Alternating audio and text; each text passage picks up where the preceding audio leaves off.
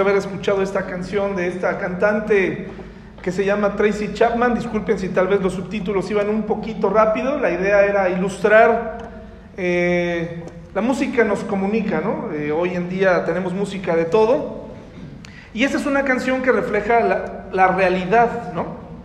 Eh, uno de los problemas con la música cristiana es que a veces no, no, no es, habla de la realidad de Dios, pero no de la realidad humana, ¿verdad? De lo que estamos viviendo. Entonces, una, una, una pregunta para todos ustedes. Eh, ¿de, qué, ¿De qué es lo que detona que esta, de qué nos habla esta, esta, esta canción a grandes rasgos? ¿A qué nos habla? Una familia rota allá atrás, unas relaciones tóxicas, ¿sí? Una chica con esperanzas de que las cosas cambiaran, cambiaran ¿por qué? Por la carencia y por qué otras cosas. ¿Qué otra cosa detonó que ella sintiera que pudiera llegar a ser alguien que sin falta de amor, falta de amor de parte de quién? De sus padres, ¿verdad? ¿Qué pasó con su papá? Era alcohólico. ¿Y qué pasó con su mamá? Se fue, ¿verdad? Entonces, eh, hoy vamos a hablar de ciertas cosas que son absolutas.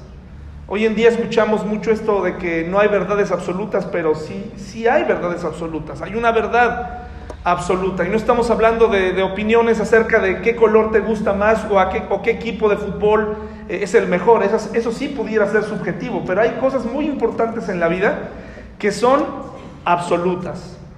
Les invito a que vayamos por favor a Proverbios 22.6. En lo personal esta canción, eh, desde que yo la escuché por primera vez, tuve la curiosidad de saber qué decía. Y yo te invito a ti que escuchas eh, música, que no solamente en español, sino en inglés, que examines qué, qué, te están comunicando. Para mí esta canción, pues es una canción muy... Eh, que cuenta una historia que pocos platican de cómo terminan realmente algunas relaciones, ¿no? Algo que nos decía Aranza es verdad, mucha gente empieza con esperanza de que las cosas cambien o mejoren una vez que ellos salgan de su casa. Muchos piensan, yo el día que ya me vaya de mi casa, eh, las cosas van a mejorar, pero esta canción es de las pocas canciones que realmente nos hablan de cómo terminan las cosas en una, en una relación. Entonces, por eso es que quería empezar esta mañana con eso. Y una de las verdades absolutas que quisiera compartirles hoy es que nosotros como padres hemos o podemos cambiar el rumbo y la vida de nuestros hijos. Los afectamos para su futuro. Proverbios 22.6, por favor. Proverbios 22.6. Y hoy traigo para ustedes una serie de eh, perfiles y, y, en esos perfiles que les voy a dar, cinco personalidades, no es mi intención que alguno de ustedes encaje en alguno de ellos o que ustedes eh, se traten de identificar con alguno de ellos. Solamente tal vez alguno dirá, ah, yo pertenezco a esto o esto se parece a mí, pero en realidad la intención es que volteemos a ver a nuestros hijos, que volteemos a ver a nuestros familiares y que tal vez podamos tener herramientas para ayudarlos. Dice Proverbios 22, 6, ¿ya lo tenemos? Dice, instruye al niño en su camino y aun cuando fuere viejo, ¿qué cosa? Eh, si se fijan, eh, hasta hace poco realmente estudiando este texto, estudiando eh, la predicación de otro pastor, aquí en, en ningún momento se está hablando de Dios directamente, ¿o sí? Dice, instruye al niño en qué? En su camino, realmente no está hablando de Dios. Si hablamos del contexto, pues obviamente tiene que ver con Dios.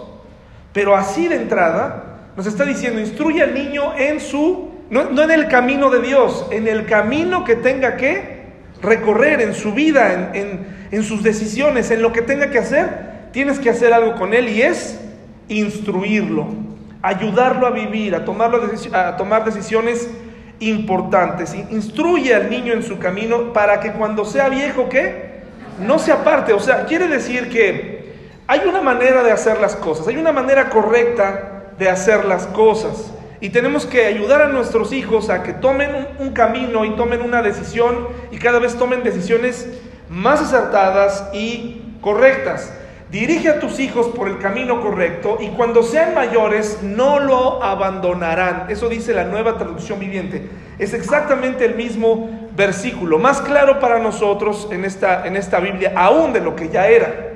Consigue una Biblia nueva traducción viviente, una Biblia Dios habla hoy, una Biblia eh, nueva versión internacional, pero no pongamos pretextos de qué querrá decir aquí cuando realmente es la Biblia es sencilla para que pueda ser entendida y el Espíritu Santo puede hablarte a través de una versión nueva, una versión más moderna o una antigua. Sin embargo, ayúdale a tu cabeza a comprender estas verdades.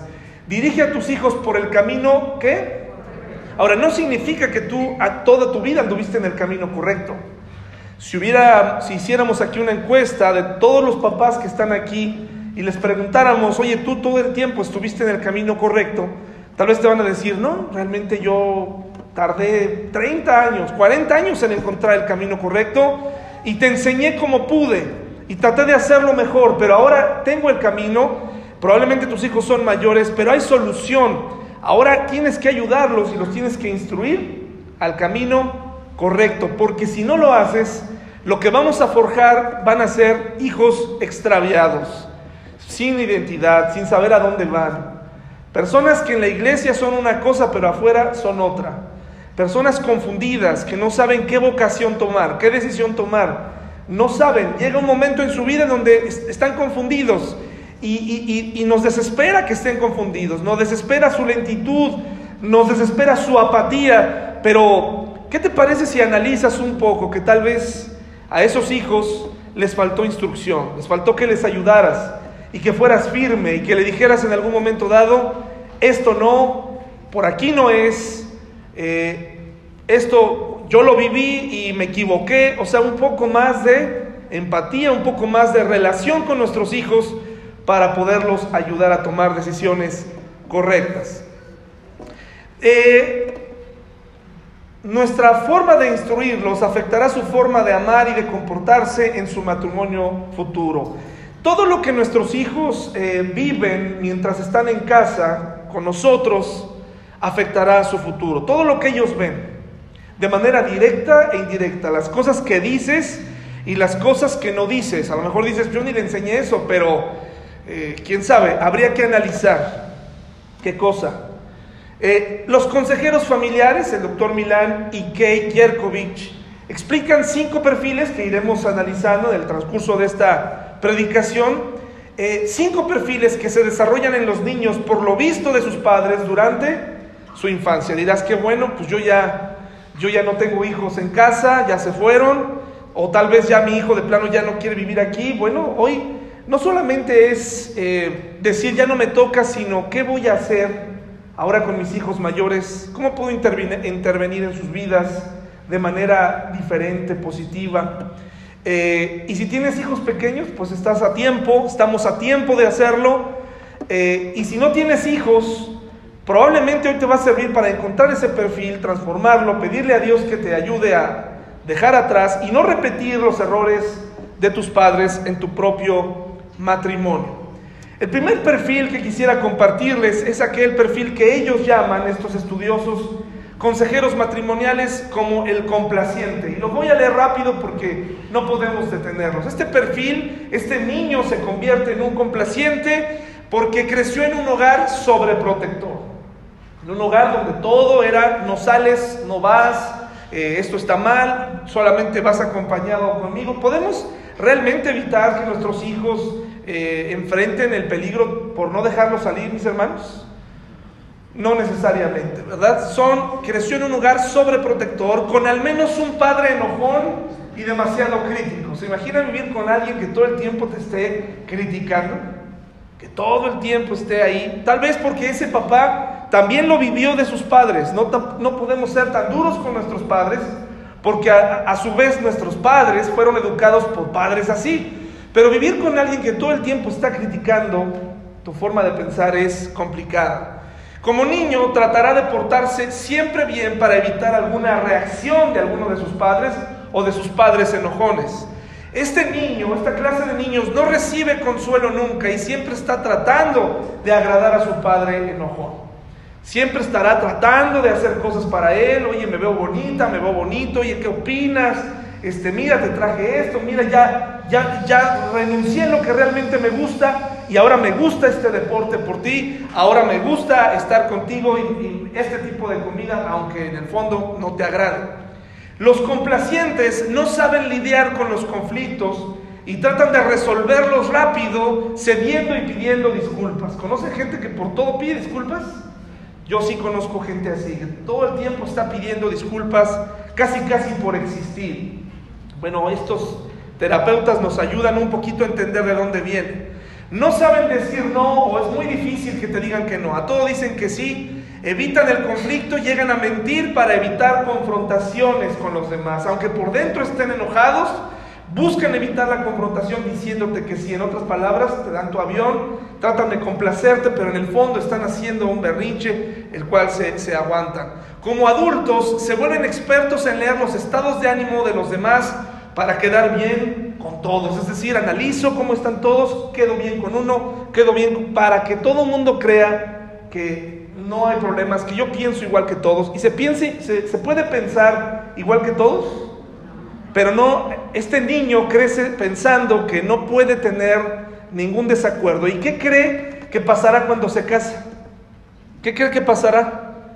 Pues vienen una serie de cosas tristes. Al sentir que le han fallado a alguien, caen en gran estrés e incluso huyen de esas relaciones. Ya te fallé, soy una basura, este, y, huyen de ahí y es difícil encontrar una pareja y quieren complacerla.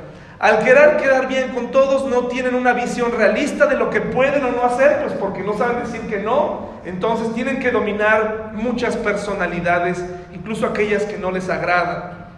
No tienen límites propios y solo les preocupa cómo se sienten los demás. Muchas mujeres crecen de esta manera en hogares así y entonces suelen llegar a equivocarse y casarse con personas que pues abusan de esto, ¿verdad? Entonces, eh, recuerden, no es que yo trate de meterlos en este perfil, solamente analicemos y pensemos si tal vez hemos desarrollado en nuestros hijos o podemos ver y cómo podemos ayudarles. Tenemos hijos complacientes, eh, viven en nuestra casa, hemos sido complacientes con ellos, eh, hemos hecho personalidades complacientes. ¿Qué podemos hacer para cambiar? El versículo que acabamos de estudiar es una verdad absoluta, no es una promesa. Es una verdad. Si tú instruyes bien al niño en el camino correcto, cuando llegue el momento correcto sabrán hacer lo correcto. ¿Sí? O sea, esa es una verdad absoluta. Es un principio para vivir. No es, no es que empieces así como, desafortunadamente, si empiezas hoy a instruir, ya tu hijo aprendió ciertas cosas de ti, malas, tal vez buenas, pero habrá que empezar a corregir y costará un poco más de trabajo pero esto comienza desde que son niños, ¿verdad? Si instruyes mal, ellos elegirán el camino equivocado y cuando llegue el momento no sabrán absolutamente qué hacer. Eh, mientras estaba preparando este, esta predicación, este estudio, mi hija estaba encima de mí, estaba, eh, no me dejaba eh, continuar y yo le, le, decía, no, este, hazte para allá. Y llegó un momento en donde me, fastidió que estuviera en mi cara y después dije, bueno, estoy preparando una predicación para instruir a los niños, ¿verdad? Entonces tuve que dejar de hacer lo que estaba haciendo y, hacerle caso, ¿verdad? Es, es tan fácil caer en esta contradicción de decir, estoy preparando algo para instruirte, déjame en paz, ¿no? Vete para allá. Vete para allá porque ahorita estoy preparando algo para instruirte bien. Cuando tenemos que aprender a tener paciencia y amor hacia ellos, es parte de esa instrucción. A veces somos muy impacientes, pero esto es un principio importante que aprender. Aquí se nos fue, este, se fue un poquito, pero nos está hablando precisamente de la verdad relativa. Hay muchas personas que dicen es que no hay verdades absolutas, pero lo que está tratando de decirnos esto es, claro que hay verdades absolutas. Porque, por ejemplo, cuando alguien se sube a un edificio y, quiere arrojarse de ahí, todos sabemos lo que va a pasar, ¿verdad? Es una verdad absoluta que te vas a morir. Yo no creo que haya alguien que se suba al edificio y diga, no, es que la verdad es relativa, yo me aviento, no va a pasar nada. No, va a pasar, va a pasar. Además, las personas que hablen de que hay verdades relativas que no hay absolutos, ¿qué están haciendo con esa misma enunciado que están pronunciando? Pues, lo están haciendo absoluto. Así que es una, es una este, tontería pensar que no hay eh, una verdad absoluta y una verdad eh, que, se tiene que vivir. Es muy importante que tomes en serio esto. Verdaderamente la instrucción mal dada a los hijos los afectará para siempre. Eh, si tú dejas de instruir, si tú te rindes de instruir, vas a cosechar cosas tristes. La Biblia nos lo dice. Entonces tenemos que tener cuidado con esto. Hay verdades que cambiarán la vida de una persona. Bueno, ahora, la víctima, este es el segundo perfil el perfil de la víctima. La víctima creció en un hogar que es un caos. Y para que haya un caos no es necesariamente que haya basura. A veces puede haber casas muy limpias, pero son un caos en, otros sentidos. Son un caos en las relaciones personales, en la comunicación. Estos niños que crecen en un caos aprenden a ser obedientes para sobrevivir y permanecer bajo el radar. Yo obedezco para que mi papá no se ponga este, enojón. Crecer con padres violentos hace que aprendan desde muy pequeños a esconderse y crecer calladitos, esconderse y permanecer callados. En la iglesia he conocido tal vez a un par de chicos que, para, que eran así, como callados, porque tuvieron padres violentos. Y para padres violentos no nada más es aquel que pega, Violencia también es cuando amenazas con hacer ciertas cosas. Amenazar con, pues ahora sí ya te voy a quitar esto, ahora sí ya me voy a ir de la casa, me voy a divorciar, los voy a dejar, eso también es violencia. No nada más es pegarle, a lo mejor tú dices, yo nunca le he pegado a nadie, mi esposa, a mis hijos, nunca en, en ira, pero también eres violento cuando amenazas con no dar. Si tú estás todo el tiempo poniendo en jaque a tu esposa o a tu esposo con el dinero, ¿no? Con el afecto, es violencia. Es violencia, ¿sí? Crecer con padres violentos hacen que los hijos crezcan con este deseo de esconderse. Estar completamente presentes en su realidad es tan doloroso para ellos, es decir, vivir en casa es tan doloroso que los hace inventar mundos imaginarios para poder escapar. Generalmente estos, estos hijos de padres violentos tienen baja autoestima y ansiedad. Mucha ansiedad. Violencia también es exponer a nuestros hijos a un mundo lleno de deudas, un mundo lleno de mentiras, un mundo lleno de discusiones absurdas a donde quiera que vas. Eso también es violencia. Eh, eso es violento todo el tiempo. Tu hijo va, tu hija va a aprender, no va a aprender a diferenciar cuándo sí se discute por algo y cuándo no. Cuándo se tiene que levantar la voz y cuándo no, porque todo el tiempo se mantienen, hay familias que todo el tiempo se mantienen en un estado de algo va a pasar. En este restaurante algo va a pasar. Restaurante sinónimo de reclamo. No regreses a ese restaurante. Si te atienden, si te atienden mal, ya no vayas a los restaurantes. Si en cada restaurante te atienden mal, no vayas. Ya no vayas. ¿Quién te obliga a ir? Pero cuando tú te acostumbras a discutir por esas cosas, tu hija y tu hijo un día van a aceptar lo que sea. Se van a comer una suela del zapato con tal de no repetir lo que sus padres estaban haciendo. ¿Verdad? Eso también es violento, es abuso para nuestros hijos, ponerlos en situaciones. Si vas con una persona que todo el tiempo va discutiendo en el carro con, quien se les atraviesa, es violencia, es abuso. A lo mejor puedes tener la cara más apacible, pero eso es violento. Cuando vas con alguien, da miedo ir con un papá así. Da miedo. Con alguien que en cualquier momento se va a bajar y se va a pelear. Y a lo mejor no se va a pelear, pero va a amenazar. Y espérate el día que se baje alguien y te ponga una golpiza delante de tus hijos o tus hijas. Esa imagen jamás se les va a olvidar. Es horrible. A veces ceder a eso y dejar que esa gente se vaya es mejor que tratar de hacerte el, me está hiriendo mi, mi orgullo personal. Yo pagué por esto. Pues si pagaste por eso, ya no regreses, mete una queja y se acabó. Pero también es violencia. Imagínate chicos que están pensando que su hogar no es el mejor lugar. Se supone que nuestros hogares, los hogares de un niño deberían ser los lugares idóneos, ¿no? Donde el niño pudiera estar. Imagínense niños que desarrollan ansiedad. Estos niños pueden terminar casados con parejas controladoras, con el mismo perfil de sus padres. ¿Para qué? Para terminar adaptándose. ¿No te daría tristeza ver a tu hijo o a tu hija casada con alguien así? Controlador, violento. Y tú piensas, es que no te enseñé eso. Pues a lo mejor directamente no, pero indirectamente me diste esta lección de que yo tenía que adaptarme a cualquier situación y vivir con una persona controladora, una persona que todo el tiempo está ahí este, con este, este problema. Están tan acostumbrados al caos que cuando hay un momento de calma sienten ansiedad, porque dicen, no es que va a pasar algo, esto está demasiado tranquilo, esto está tan tranquilo que no es normal.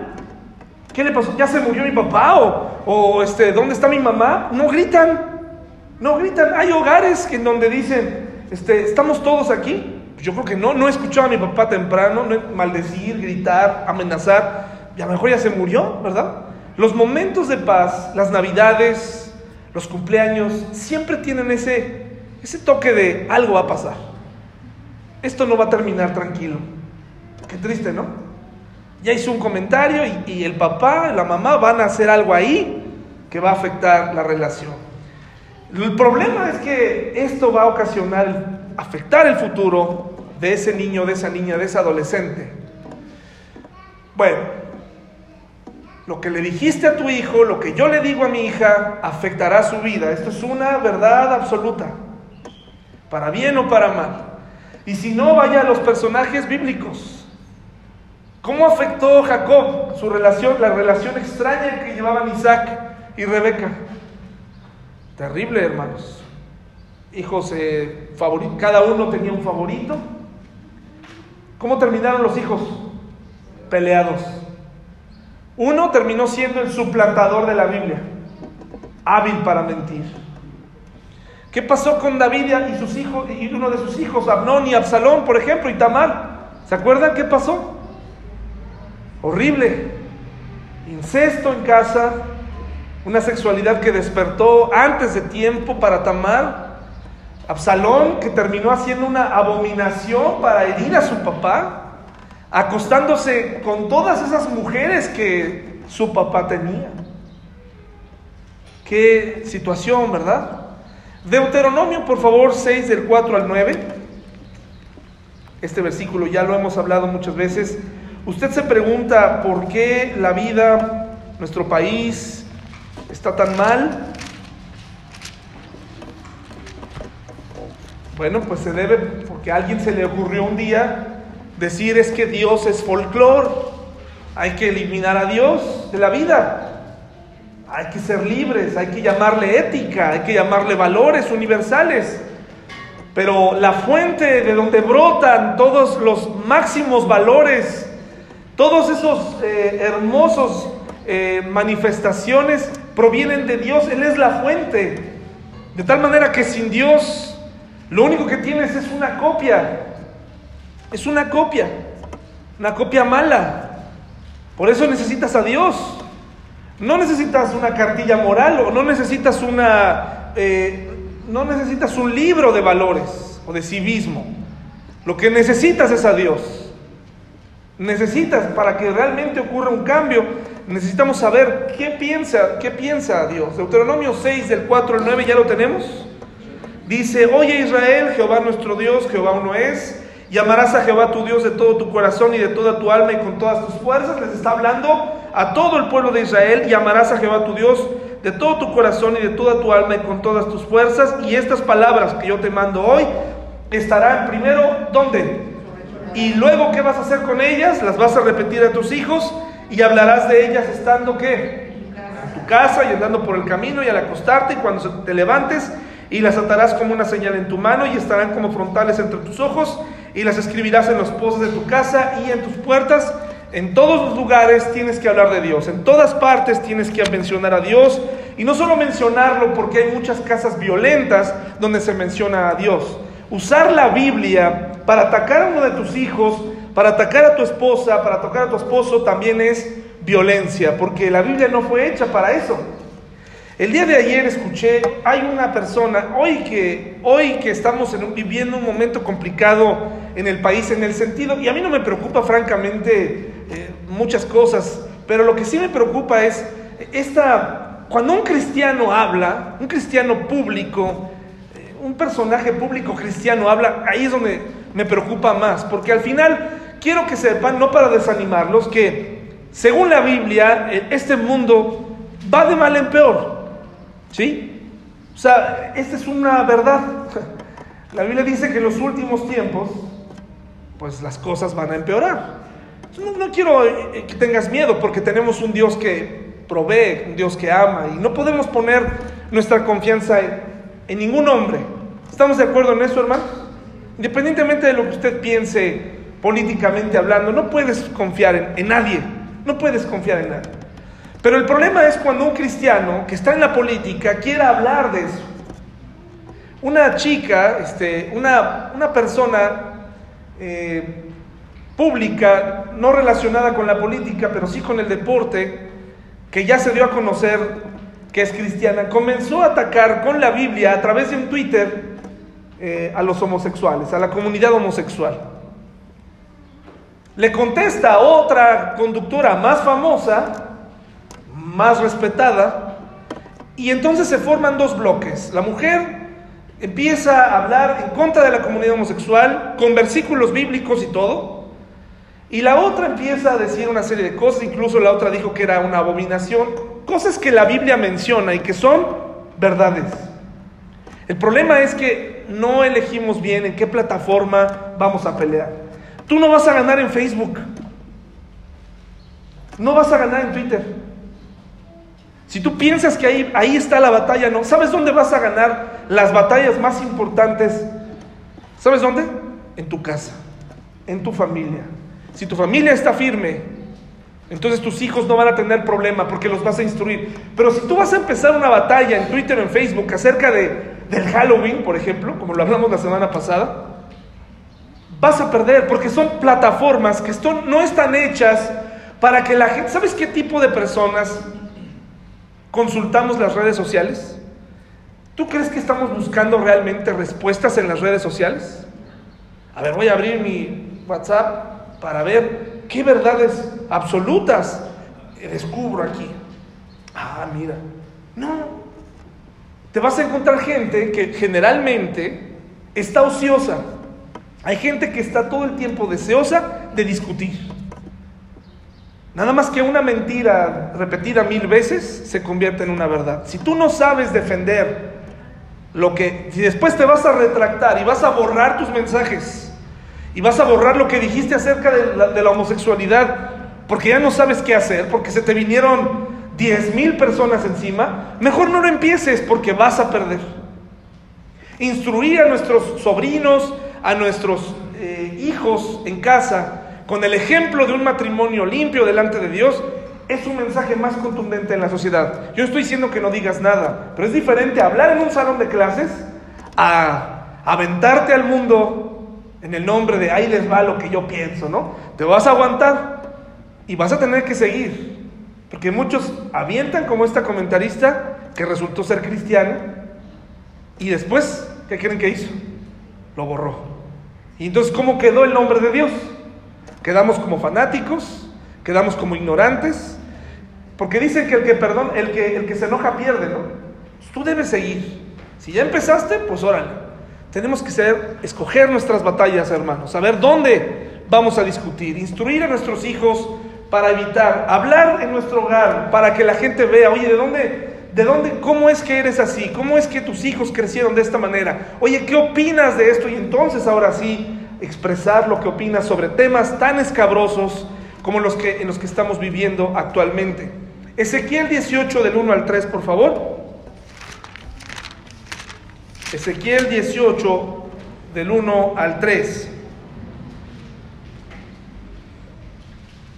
Así como el papá tiene la responsabilidad de instruir a sus hijos en el camino correcto, Y si no lo hiciste, tienes que, ahora que ya lo conoces, ayudar a tus hijos, incluso desde pequeños, cómo van a enfrentar la presión en la escuela, cómo van a enfrentar las festividades en las que los cristianos no llegamos a participar. Tienes que, hay algo aquí que, que, quiero que quede claro para todos los que somos hijos todavía. No podemos culpar a nuestros papás de todo. A pesar de que los perfiles nos hablan de lo que hicimos en la hicimos bien o, o mal durante la infancia de nuestros hijos, no podemos culpar a todo de todo a nuestros papás, porque nosotros somos responsables de muchas malas decisiones que hemos tomado. Ezequiel 18, el 1 al 3 dice, vino a mí palabra de Jehová diciendo, ¿Qué pensáis vosotros los que usáis este refrán sobre la tierra de Israel que dice, los padres comieron las uvas agrias y los dientes de los hijos tienen la dentera? Es decir, ustedes que usan este refrán de que los que la hicieron fueron los padres, pero los hijos son los que la van a pagar, ¿a eso se refiere esto? Dice después en el 3, vivo yo, dice Jehová el Señor, que nunca más tendréis por qué usar ese refrán en Israel. ¿Por qué? He aquí que todas las almas son mías. Como el alma del Padre, así el alma del Hijo es mía. El alma que pecare, ¿qué? El Hijo sufrió las consecuencias de lo que tú y yo hicimos mal o bien en la, en la infancia. ¿De acuerdo? Y eres responsable por eso y yo soy responsable. Pero también aquí dice que por tus pecados, joven, lo que decides en pleno uso de tu razón, en tu mente, en tu cuerpo, eres responsable. Y vas a dar cuentas a Dios. No, es que mi papá era así, así. Sí, está bien. De eso estamos hablando hoy. Estamos tratando de hacer que tu papá despierte. Pero no podemos vivir pensando, no, pues es que ahora entiendo por qué soy tan apático, ¿no? Ahora entiendo por qué soy tan hipersexual. No, tienes que tener cuidado porque tú conoces ahora el camino y tienes que tener mucho cuidado con qué decisiones tomas. Eres responsable delante de Dios. Esto lo encontré en un periódico y hace un análisis acerca de qué cosa es lo que se rompió en la sociedad. ¿Será realmente la falta de valores? Para muchos sí. Quieren enseñarnos valores. Lo que hace falta es Dios, pero lo llaman valores. Dice, la definición parece sencilla. ¿Qué fue lo que se rompió? Es aquello que llevamos dentro y que nos hace saber si actuamos bien o mal. El conjunto de normas que adquirimos en la vida y que nos permiten distinguir por razonamiento que es correcto o no. Lo que ellos no saben es que la Biblia tiene todas estas normas que nos ayudan a distinguir entre lo bueno y lo malo. Es esa presión interna que nos inquieta si mentimos, si robamos. Somos desleales o matamos a alguien. Si los valores éticos son débiles, escasos o nulos, ¿podría alguien, digamos, sentirse mal por sacar algo de la billetera de la mamá, pero no inquietarse por robar donde trabaja?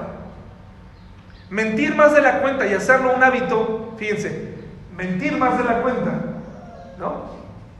Traicionar a los amigos o a los colegas sin conmoverse, quitarle la vida a otra persona sin apenas remordimientos, de modo que la ética define nuestro comportamiento desde nuestra conciencia y propia voluntad. Somos lo que somos porque así lo decidimos. De acuerdo en parte, pero ahí nunca se menciona a Dios porque tal vez este columnista perdería su espacio en el periódico. ¿Verdad?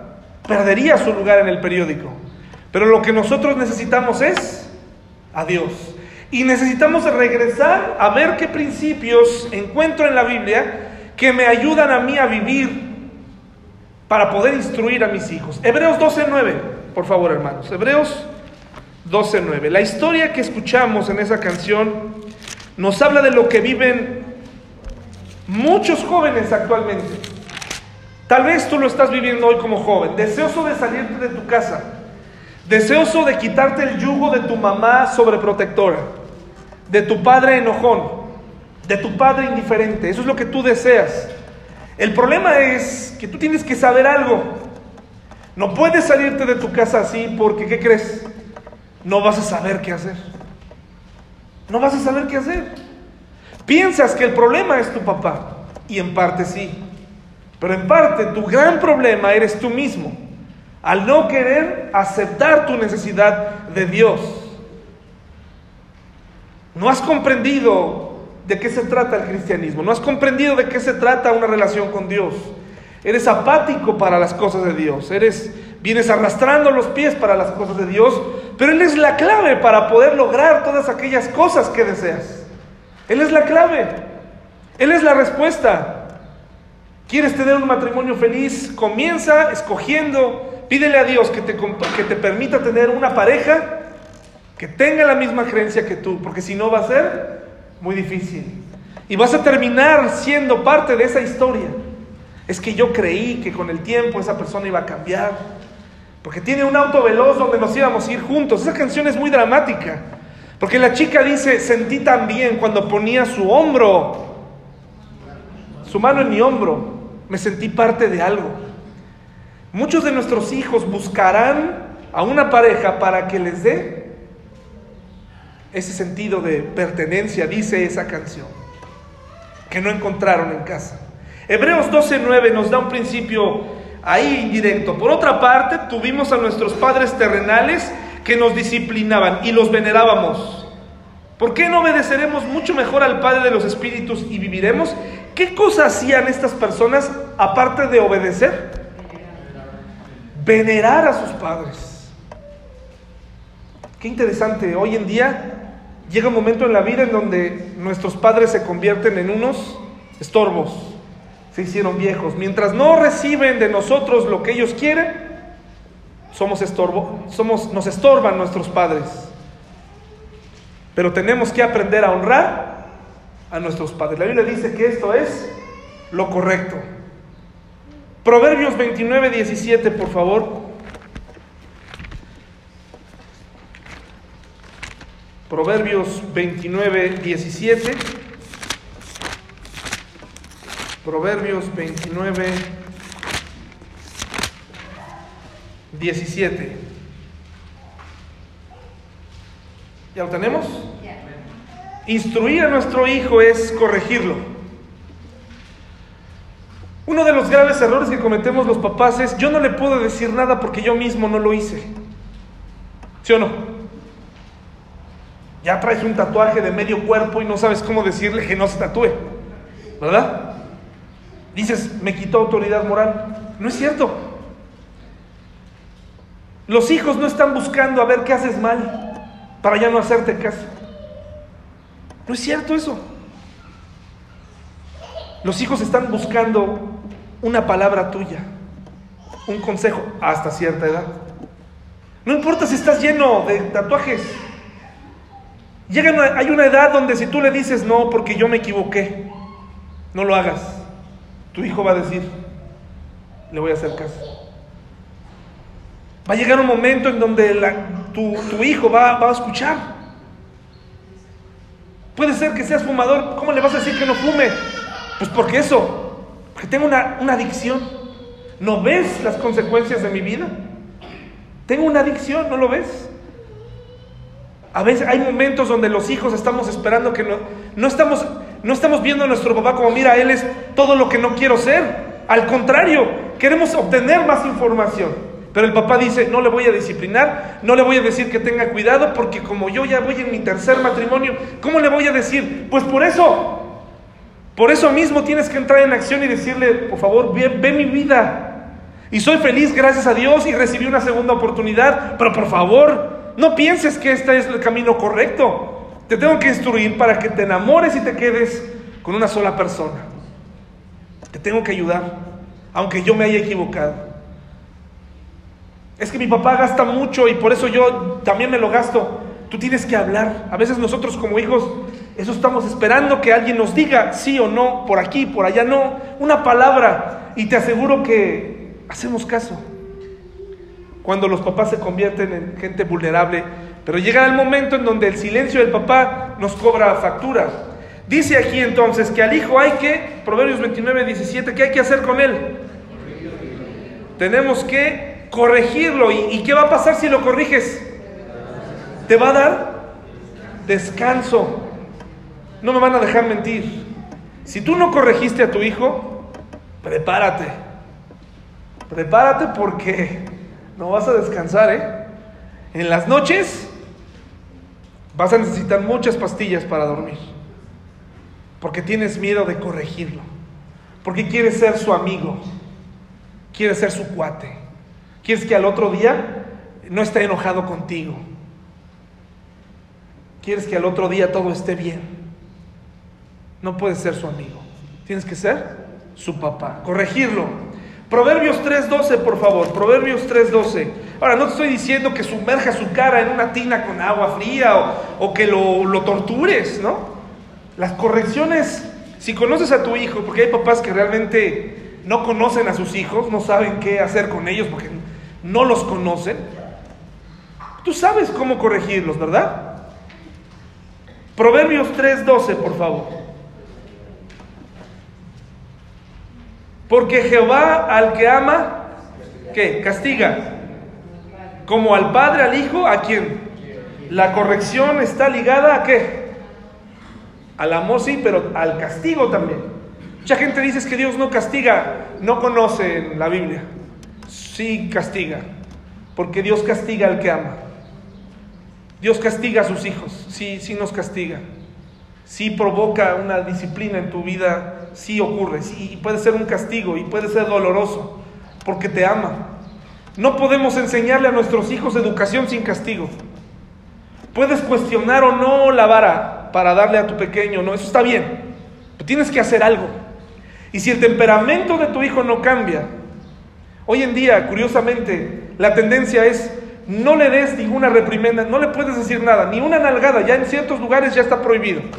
Ahora, no estoy diciendo que para todo, hay papás que para todo quieren darle un golpe, ¿no? O para las cosas muy graves.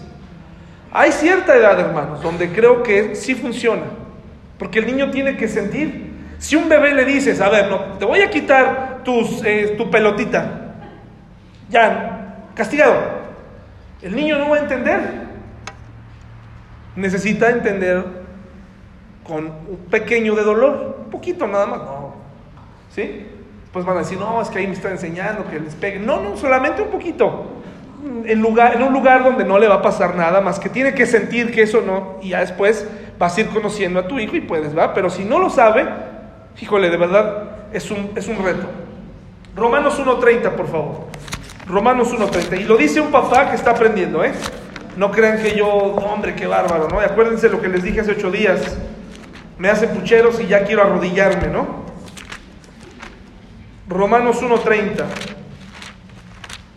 Romanos 1.30, hermanos. Estamos aprendiendo todos aquí. ¿Qué está mal en la sociedad, hermanos? ¿Qué está mal? Bueno, dice aquí que en los últimos tiempos está habiendo un reclamo aquí de parte del autor. Dios está hablando a través de Pablo y dice, que hay muchos tipos de personas, murmuradores, detractores, aborrecedores de Dios, injuriosos, soberbios, altivos, inventores de, malos, de males, por cierto, el versículo 30, la primera palabra, murmuradores, el deporte nacional. Eh, mucho cuidado con murmurar, hermanos, mucho cuidado con murmurar. La murmuración no funciona. Si usted tiene una queja de mí, una queja de la iglesia, no murmure. No murmure, hermano. La, murmuración lastima el corazón. La murmuración es como una, fisura que se hace en, una figura de porcelana. las cosas no quedan igual. Cuando tú murmuras y la persona de la que murmuras se entera, ya no queda igual. O sea, no, no puedes pretender que todo quedó ahí. Ay, pues, ah, ¿cómo estás? ¿Todo bien? ¿Ya me perdonaste? No, hermano, sí, yo, yo perdoné, pero no queda igual. ¿Cómo puedes hablarle a una persona otra vez un domingo, hermano? ¿Cómo puedo yo verte a los ojos y decirte, te está sirviendo lo que te estoy diciendo? ¿Te gusta estar aquí? ¿Te agrada estar aquí? Cuando has dicho tantas cosas, ¿es fácil? ¿Tú crees que es fácil? No. Evito mirarte porque digo, pues a lo mejor no quieres estar aquí, ¿verdad? La murmuración es un problema. La murmuración daña el corazón de tus hijos. Es un mal camino, es una mala instrucción. Los confundes, los confundes mucho. Por fin, si estuvo bien o no estuvo mal. Pues no puedes hablar del amor y murmurar. Tenemos que tener cuidado, hermanos. Dice aquí, dice, injuriosos, soberbios, altivos, inventores de males, desobedientes. ¿A quiénes? Qué curioso que en esta gran lista de cosas terribles aparece esto, desobedientes a los padres. ¿Y a qué tipo de padres? ¿Ustedes creen que un, un papá que hizo su trabajo va a generar hijos desobedientes? De verdad, o sea, ¿en serio creen? Creo que los hijos de buenos padres llegan a hacer cosas terribles y pueden desobedecer. Pero aquí está hablando de un hábito. Un hijo desobediente fue un padre que no corrigió. Un padre enclenque. Un padre que fue débil. Un hijo que todo el tiempo te está retando no es la adolescencia, ¿eh? No es la adolescencia, porque ya no es adolescente y te sigue retando. Es que no te tiene respeto desobediente a, los padres. Ya, ya deja eso de que está en la adolescencia, lleva 20 años ahí. Ya, ya, ya, ya es momento de llamarle a otra cosa, ¿verdad? No corregiste, por eso es el problema. Romanos 1.30, ese es el problema con la sociedad, que ya no instruimos. ¿Leemos otro perfil, mis hermanos? ¿Sí o no? Esto se llama el controlador. El controlador es aquel que crece en un lugar sin mucha protección, Así que aprenden a ser fuertes y cuidarse a sí mismos. Necesitan estar en control todo el tiempo para evitar su ser vulnerables. Evitan mostrarse con miedo, humillación o impotencia y lo, manifiestan de, de ciertas maneras. No ven la ira como debilidad, la usan como un arma de poder. ¿Conocen gente iracunda? Bueno, probablemente creció en un hogar así y por eso es un controlador. Las personas que, que tienen ira controlan las circunstancias con más ira. Ah, pues ahora, ahí te va. Y a lo que tenga la mano, la puerta, mis palabras. Puedo llegar a ponerte en aprietos en una situación familiar, en una situación complicada, te voy a poner en aprietos para que sientas, ¿no? El poder de mi control. ¿Y qué tiene que hacer la familia, hermanos? Le tienes que aprender a bajar. Porque esta persona que controla ¿qué crees? No va a estar en Navidad. Entonces, ¿qué tienes que hacer? Ceder. ¿Y se resuelve el problema? No. No se resolvió el problema. ¿Qué les decimos a los controladores? ¿Qué les decimos a la, a la familia de un controlador? Tenemos que amarlos, pero también tienes que aprender a controlar tu ira. Aprender a, decir lo que, lo que sientes. Son rígidos, pero en ocasiones son impredecibles. No les gustaría salir de su zona de comunidad. Y recuerden, esto viene de... No estamos hablando de un perfil actual, estamos hablando de hogares de donde, donde ocurrieron estas cosas, ¿no? Les gusta resolver los problemas a su manera y obtener las cosas como ellos quieren. De otra manera, ¿qué llega a pasar? Se enfurecen. Porque el control para ellos es todo. Yo quiero tener el control. Tenemos que tener cuidado. El vacilante. Y aquí tenemos la foto de un papá norteamericano, ya saben cómo se las dan, disparando con su niñito ahí, ¿verdad? Se sienten muy, muchos de esa, mucha raza norteamericana, de, este, de esta raza norteamericana, de esta nacionalidad, son de verdad un caso, hermano. Son un caso, mucho racismo. También los mexicanos somos racistas, ¿eh? Pero, pero ellos tienen su particularidad. Ahí tienen a su hijo y disparándole sin importar que el oído se le vaya a afectar, etc. El vacilante crece con padres que son impredecibles. No se sabe qué va a pasar con ellos. Como pueden estar en la India, como pueden irse de, excursión a, a la sierra para aprender, como pueden estar, son papás impredecibles. Aprendieron que sus necesidades no son la prioridad de sus padres. Eso lo aprendieron. Sin el afecto constante de sus padres experimentan un continuo miedo a al abandono. Para cuando los padres vacilantes quieren mostrar su afecto y tiempo, ellos, los hijos, ya no. Ahora ya no. O sea, es una venganza continua. Es una venganza continua, ¿verdad? En la adultez buscarán el amor que no tuvieron de sus padres, idealizando sus relaciones. Buscan en la mamá de alguien más, buscan en la suegra a la mamá que no tiene. ¿Sí? Buscan en la suegra, la mamá que no. Y cuando la suegra falla, ¿qué pasa? ¿Qué pasa? No, no saben. Se enojan con ella. ¿Verdad? Dicen, no, hombre, o sea, es lo peor. Cuando el, papá o el suegro no resultó ser el papá que no tuvieron, ¿qué pasó? Se enojan, ¿verdad? Idealizan las relaciones, idealizamos, porque no tuvimos eso de pequeños. Una vez que no reciben lo que esperaban, cuando se dan cuenta que el esposo no era como ellos esperaban, así de, este, ¿qué ocurre? Empieza a haber problemas. ¿Me va a dejar? ¿Qué va a pasar? Se vuelven desconfiados y dudosos de la gente. Continuamente tienen problemas internos, se sienten incomprendidos, nadie me entiende, nadie me ama. Tienen continuamente estrés emocional en sus relaciones, celos y cosas así. Al ser tan perceptivos, detectan cualquier cambio que indique que la otra persona se está alejando. Oye, te siento lejano, te siento como que ya no me amas como antes. Oye, pero ayer estábamos bien. ¿De dónde sacaste eso? ¿Verdad? No, pero es que ya no es como antes. Oye, pero ¿cómo? Y, se vuelve un estrés continuo, hermanos, un estrés continuo. Tenemos que cuidar esto. Y por último, hermanos, el evasivo. Crecen en hogares menos, y pueden consultar esto en internet, esto está ahí, Sí vale la pena mencionar, mis hermanos, esto no tiene nada, o sea, esto es un estudio, ¿eh? no tiene nada que ver con alguien o con alguna persona en particular, porque luego, después de la predicación, empieza, ¿no? ¡Ah! ¡Ah! ah esto lo dijiste, pues no, no, no, no, por favor, no tengo tiempo para pensar en ti de forma particular, ¿sí? Crecen en hogares menos afectivos, donde se valora la autoconfianza y la independencia. Desde muy pequeños aprenden a cuidarse a sí mismos y ponen en pausa sus propios sentimientos y necesidades por no recibir ningún consuelo de parte de sus padres.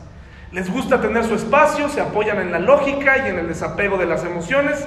Es decir, prefiero que vean siempre con mi cara de que no pasa nada, aunque por dentro siga cuestionando por qué mis padres no están juntos, yo me quedo con mi cara de pedernal. Se sienten incómodos cuando las personas experimentan fuertes cambios de humor o cuando alguno se pone a llorar por ahí, ellos dicen, ay, ¿por qué llora? ¿No? Porque ellos son como una caja fuerte. No expresan sus emociones honesta y abiertamente. No sabes qué están pensando. Hermanos, Salmo 27.10, por favor. Esos son los perfiles. No es necesario ni, ni te tienes que acomodar en alguno de ellos, ¿sí? Esto es un estudio. No va dirigido a, ah, es que, acomódate aquí. No, no, no, no. Esto es un estudio, nos ayuda a comprender un poco a través de la, incluso yo creo que hasta un poco de psicología, estos terapeutas que no son cristianos, nos enseñan esto, ¿no? Pero ahora la parte cristiana, donde ya terminamos, Salmo 27.10, Salmo 27.10, Salmo 27.10. ¿Qué esperanza tenemos eh, nosotros ahora si, si, te identificaste un poco con, con uno o, tal vez con todos? ¿No? Dice, ay caray, yo tengo creo que un pedazo de cada uno, no lo sé. O tal vez veo que yo estoy cometiendo este error con mis hijos, es momento de cambiarlos. Si tu hijo está pidiendo, si tu, si tu hijo está manifestando ciertas eh, cosas de ansiedad, haz algo. Haz algo, no, no, no, no te quedes ahí. Haz algo. Porque allá afuera va a encontrar a alguien que sí va a hacer algo por él. ¿Sí? Y entonces tienes que tener cuidado. Tienes que hablar con tus hijos. Esa es, la, esa es la mejor respuesta para nosotros como padres. Conocer a nuestros hijos, hablar con ellos, observar. De verdad me gusta mucho esta campaña que ha salido últimamente en la televisión, donde les, les dicen, habla con, escucha sus horarios, dice esta, esta campaña. Qué, qué bonito, es cierto. Hace mucho que no salía algo así, donde, donde eh, analiza con quién están hablando y se acerca un papá con un joven, ¿no? Con un cliché de este clásico chico porro, ¿no? Que viene este, o, así medio maleante. Y el papá se acerca a hablar con él. Creo que es muy importante. Platica con tu hijo, platica, empieza a ayudarle, qué es lo que quiere hacer, a qué se quiere dedicar. Em, tal vez en este momento tu hijo le está yendo bien, pero probablemente necesita un impulso para algo más y tal vez necesita eh, encontrar su vocación. Y necesitas tener paciencia. Incluso tienes que hacer una pausa. No lo, no lo mandes inmediatamente a la carrera de tu preferencia. Haz una pausa. Ahora, esa pausa se puede convertir en años, ¿eh? la escuela no siempre es como que la vocación de una persona, pero si esa persona se queda sin vocación, en muchas ocasiones va a tener mucha insatisfacción personal. Entonces, invita a tu hijo, platica con él, escúchalo, dile, oye, ¿qué, qué quieres? Llevas tanto tiempo, dejaste de estudiar, pero tú tienes este deseo, ¿lo quieres seguir? No, ya no lo quiero. ¿Estás seguro que esto no va a ser un problema cuando tengas 40? ¿Estás seguro? Entonces apóyalo. Pero haz todas las preguntas con tus hijos. No podemos generar más hijos desorientados. Un, hijo cristiano desorientado, algo anda mal. No podemos tener hijos errantes que estén pensando, ahora, ¿quién soy yo? ¿Para qué estoy aquí? Si está tu hijo así, algo estamos haciendo mal. Algo estamos haciendo mal. Si tu hijo está confundido, yo tengo muchos, eh, muchos eh, figuras alrededor de mí, eh, personas a las que amo, conocidos, de todas las edades, que llegó un momento en donde sus padres no tuvieron el interés y lo único que fueron fue invertir dinero con ellos.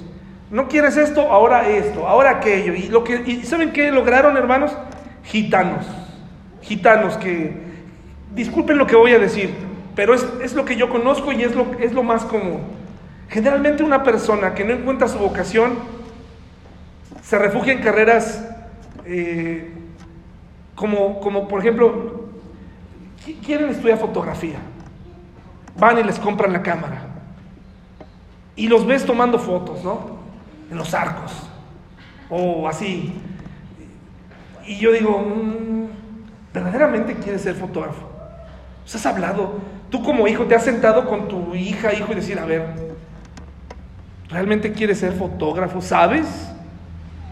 ¿Quieres fotografiar bodas? No. Quiero estar en National Geographic. Ay, caray. Ok, quieres llegar allá, pero sabes que para eso vas a necesitar una mejor cámara, la cual en este momento no puedo pagar, y también vas a tener que hacer unas que otras bodas, fotografías de boda, que esas abundan. ¿Estás segura que lo quieres hacer? No, eso, eso ya no, porque yo quiero ir directo a, a Discovery Channel y que me den mi cámara acuática y andar ahí. No, no ayudamos y lo que generamos son personas con sueños absurdos, sueños absurdos, ¿no? Ideas. No, hay un papá que le diga a su hijo, a ver, tranquilo, ubícate, hijo, ubícate. En este momento no vas a llegar a la NASA. Primero resuelve este problema de a cuánta distancia iba el tren del otro tren que no has podido resolver en años y después pensamos en la NASA. O sea, ubicar a la gente, ¿no? Porque yo he conocido muchos jóvenes confundidos, hermanos. ¿Y sabes en, qué terminan? Pues que, la fotografía, que, como que se van a las artes. Y no es que las artes estén mal, ¿eh? Hermanos, no es que las artes estén mal. Pero yo estudié ciencias de la comunicación. Eh, francamente por huir de las matemáticas, me gusta la carrera, pero esa fue mi principal razón, dije, aquí no hay matemáticas, venga, ¿no? Este, y de aquí soy, y me gusta mi carrera, pero el no ayudar a nuestros hijos los llega a confundir. Hay papás que no fueron, no tienen carrera y quieren que sus hijos tengan una carrera, forzosamente. Hay quienes eh, tienen carreras castigadas, ¿no? Por ejemplo, los músicos, no, músico no, te mueres de hambre platiquen con quienes son músicos y pregúntenle si se mueren de hambre, ¿verdad? Eh, ¿A cuántos cineastas tenemos en la iglesia? Entonces, acércate con alguien que sabe del tema para que te ayude. ¿A cuántos, eh, no sé, terminan, todo esto termina mal, hermanos, terminan yendo haciendo una gira por todas las playas de la República eh, para surfear en todos los estados, hasta en las fuentes quieren surfear, de veras, son, es muy triste ver a jóvenes desperdiciando su vida y al final terminan, no a todos les sale el negocio y terminan sin dirección. ¿Sí? Ahora, por último, hermanos, hablemos con nuestros hijos. Es la responsabilidad como padres, como hermanos, como amigos, ayúdales, ubícalos, una buena conversación con ellos de realidad, para que se sientan libres. Y por último, hermanos, eh, Salmo 27, dice, aunque mi padre y mi madre me abandonen, ¿qué cosa? El Señor, el Señor estará, me mantendrá cerca. Dios no te rechaza. Probablemente no recibiste buena instrucción, pero Ahora la estás recibiendo de la palabra de Dios. No hay pretexto para equivocarte en tu vida. No hay pretexto. Eh, Jehová, la manera en cómo te abraza a ti, joven, hoy es diciéndote, ven, me interesas.